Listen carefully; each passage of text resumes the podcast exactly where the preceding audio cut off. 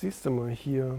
Die neun Stühle sind da. Das sind die neuen, die neuen Hochstühle hier für, für das Studio-Set. Hier die alten, die kommen weg.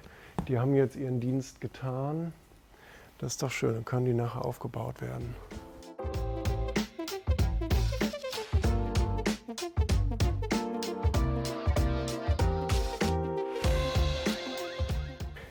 Mir hat gerade Sascha gesagt, dass die neuen Stühle nicht so optimal sind. Und zwar, weil die ein bisschen Spiel haben. So, das bedeutet, man würde drauf sitzen und hätte dann so ein bisschen so, ein, so eine Art Seekrankheitseffekt und würde so ein bisschen hin und her schaukeln.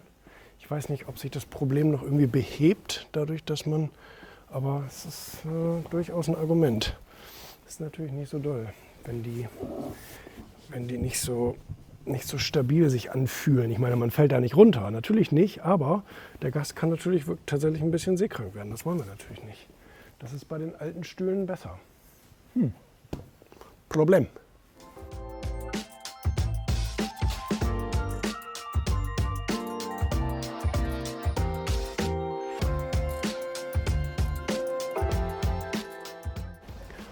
Jetzt fahren wir rüber zu Felix. Ich bin noch verabredet bei ihm im neuen Büro. Bin ich schon ganz gespannt, wie er das gemacht hat. Da werden wir noch mal ein paar Google- und YouTube-Strategien durchgehen, die wir momentan anwenden, die man sicherlich noch mal optimieren kann.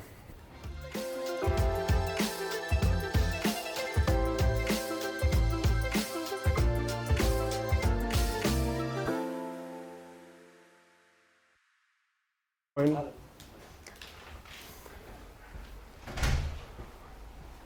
Moin. Moin. Hi. Grüß dich, ne? Alles klar. Alles gut? Okay.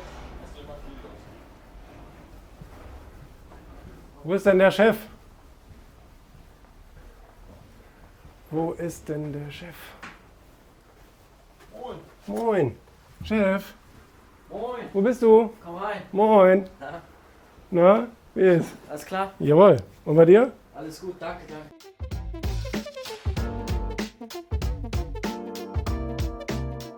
Naja, wir kriegen ja schon viele äh, Videos durch. Das ist ja das Witzige. Einige gehen durch, die eigentlich ebenfalls auch äh, kritische Worte haben ja. und andere nicht. Ne? Ja, du siehst halt alles so Themen wie hier zum Beispiel Krise geht schwierig durch.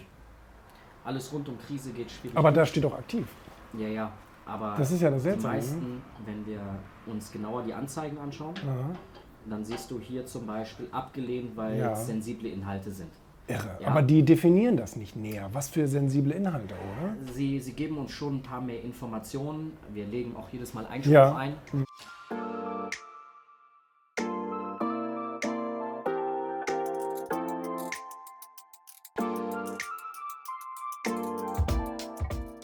Das ist meine Sommerleseliste für 2022. Die zehn Irrtümer der Antikapitalisten von Rainer Ziedelmann ist ein ganz großartiges Buch, ein tolles ein Sammelsurium auch an wahnsinnig vielen Zahlen, warum die Antikapitalisten mit ihren blöden Argumenten, linken Argumenten, nicht recht haben.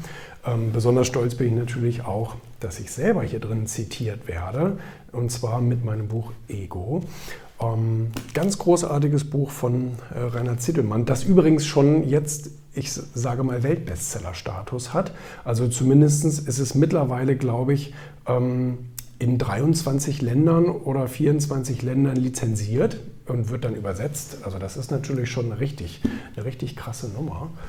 Ähm, dann habe ich hier gelesen Think Again von Adam Grant. Das habe ich auch schon mal erwähnt, weil ich das wirklich sehr, sehr, sehr, sehr cool fand. Die Kraft des flexiblen Denkens. Da geht es eben darum, dass man nicht starr an seinen Überzeugungen festhalten darf. Und ähm, werden auch Wissenschaftler zitiert, die selber zugeben, dass sie eben ähm, dazu neigen, an ihren bisherigen äh, Fest, äh, Vorstellungen festzuhalten, was gefährlich ist, weil dann kommt man nicht auf neue Ideen. Ne? Dann habe ich hier Open gelesen, das habe ich auch schon mal erwähnt. Open ähm, von Johann Norberg, die Geschichte des menschlichen Fortschritts, unglaublich detailliert. Ich habe in Geschichte nie aufgepasst, aber ich glaube auch nicht, dass es in Geschichte je gelehrt wurde, wie nämlich ähm, offene Gesellschaften entstanden sind, insbesondere auch mit dem Kapitalismus in Verbindung und wie das dann politisch sich ausgewirkt hat und wie sich das vor allen Dingen auf den Wohlstand und auch die Gesundheit der Menschen ausgewirkt hat. Ich glaube, gerade in der momentanen Diskussion unglaublich wertvoll, sich auch mal mit der Geschichte auseinanderzusetzen. Auch äh, Rainer Ziedelmann macht das auch in dem Buch, wie zerstörerisch letztendlich geschlossene Gesellschaften sind und äh, sozialistische Systeme und so weiter, die Globalisierung zum Beispiel ver, verabscheuen. Ähm, das ist eine, eine, coole Biografie von Michael Dell, Nett sein und trotzdem gewinnen. Ähm, sie ist an manchen Stellen finde ich ein bisschen zu detailliert, weil es sehr viel um Aktienrecht geht, also um das Recht von Aktiengesellschaften, weil es äh, in dem Buch auch viel um den Rückkauf geht. Er war ja einer der CEOs, die in ihrem Leben alle den gleichen Fehler gemacht haben. Sie haben ihr Baby verkauft und irgendwann festgestellt, oh Gott, ich kann mir das nicht mehr angucken, wie jemand anders mein Unternehmensbaby in den Abgrund führt und dann hat es ja zurückgekauft. Ähm, ähm, natürlich mit geborgtem Geld sozusagen und also einem Investor, sagen wir lieber so, sagen wir es lieber so. Und ähm, ja, also aber wirklich sehr, sehr geil, wie er auch seine Anfänge beschreibt, weil er ist ja einer der typischen, die wirklich die wirklich ähm, mit 0 Dollar gestartet haben, haben sich ein bisschen was dazu verdient, haben ihr, ihr erstes äh, kleines Unternehmen gegründet ähm, und haben sich hochgearbeitet und sind von einem 10-Mann-Betrieb zu einem 10.000-Mann-Betrieb geworden. Ne? Und so eine Geschichten, muss ich ehrlich sagen, liebe ich. Finde ich total toll. Und, ähm, was auch in diese Kerbe schlägt, Super Startups, ist jetzt seit ein paar Wochen draußen. Ich hatte es vorher schon, das Buch.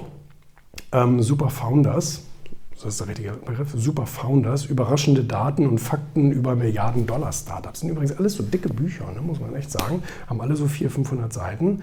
Ähm, braucht man ein bisschen Sitzfleisch für.